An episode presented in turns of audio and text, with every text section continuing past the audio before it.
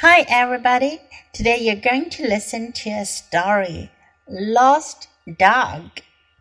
First, listen to the story Lost Dog. Oh no! What will we do? Brian and Joanne had gone hiking in the snow with their dog Max. Now Max was gone, and it was almost dark. Here, Max! Here, boy! they called. Brian tried to run. His snowshoes were too big and heavy. What if a bear eats our dog? cried Joanne. Just then she heard a crack and a splash. Over there, she yelled. Brian and Joanne ran to the side of a frozen lake. There was Max. He had broken through the ice. Now he was trying to swim in freezing water. Quick, give me your hiking stick, said Brian. Now hold onto my leg. Brian threw himself onto the snow and scooted toward the lake. He held one end of the stick. Joanne held the other. Finally, he could reach Max. He grabbed the dog's collar and pulled him out. You're safe now, boy, he said. 今天的故事讲的是 lost dog，走丢了的狗。lost 表示走丢了的、迷路的。Oh no! What will we do? 哦不，我们该怎么办呢？Brian and Joanne had gone hiking in the snow with their dog Max. Brian, 布莱恩和 Joanne 乔安， 他们呢去雪地里徒步，with their dog Max，带着他们的狗 Max。Now Max was gone，现在 Max 不见了，and it was almost dark，天几乎都黑了。here, Max! Here, boy! They called. 他们大喊道：“这儿呢，Max！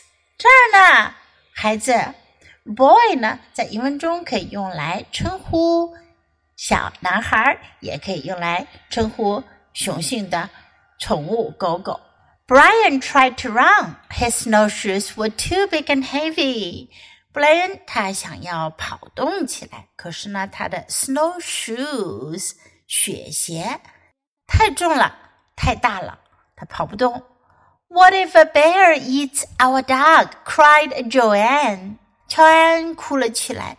What if 这个句型呢是指如果怎样了，该怎么办呢？如果发生了什么事，该怎么办呢？What if a bear eats our dog? 如果熊吃了我们的狗怎么办呢？just then，就在此时，she heard a crack, crack, and a splash。这两个词呢都是拟声词，crack 表示噼啪的声音，破裂的声音；而 splash 表示呢有东西落水、溅水的声音。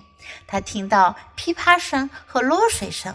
Over there, she yelled。她大喊道：“在那边。” Brian Joanne ran to the side of a frozen lake. 布莱恩和乔安跑到一个结了冰的湖边上。There was Max，Max 在那儿呢。He had broken through the ice. 他掉到冰下面去了。Now he was trying to swim in freezing water. 现在他正试图在冰冷的水中游着呢。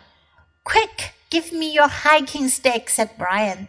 布莱恩说：“快给我你的登山杖。” Now hold on to my leg. 现在抓住我的腿。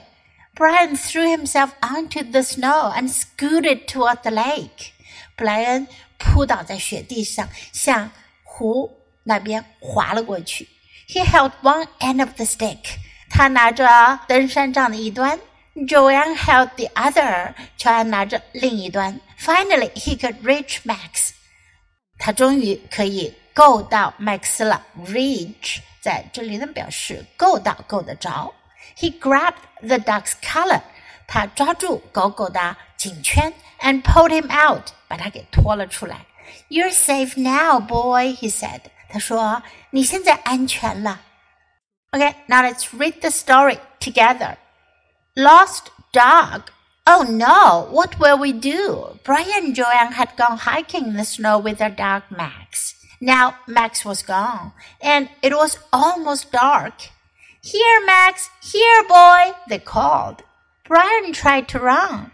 His snowshoes were too big and heavy. What if a bear eats our dog? Cried Joanne. Just then she heard a crack and a splash.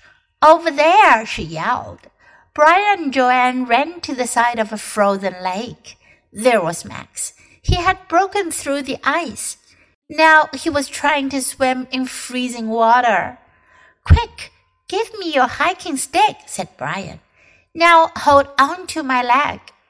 Brian threw himself onto the snow and scooted toward the lake. He held one end of the stick. Joanne held the other. Finally, he could reach Max. He grabbed the dog's collar and pulled him out. You're safe now, boy, he said. Do you like today's story? 你们喜欢今天的故事吗？如果喜欢的话，别忘了给 Jess 老师点赞哟。你可以在 U 英语公众号找到今天的故事的英文和中文译文。Thanks for listening. Until next time. Goodbye.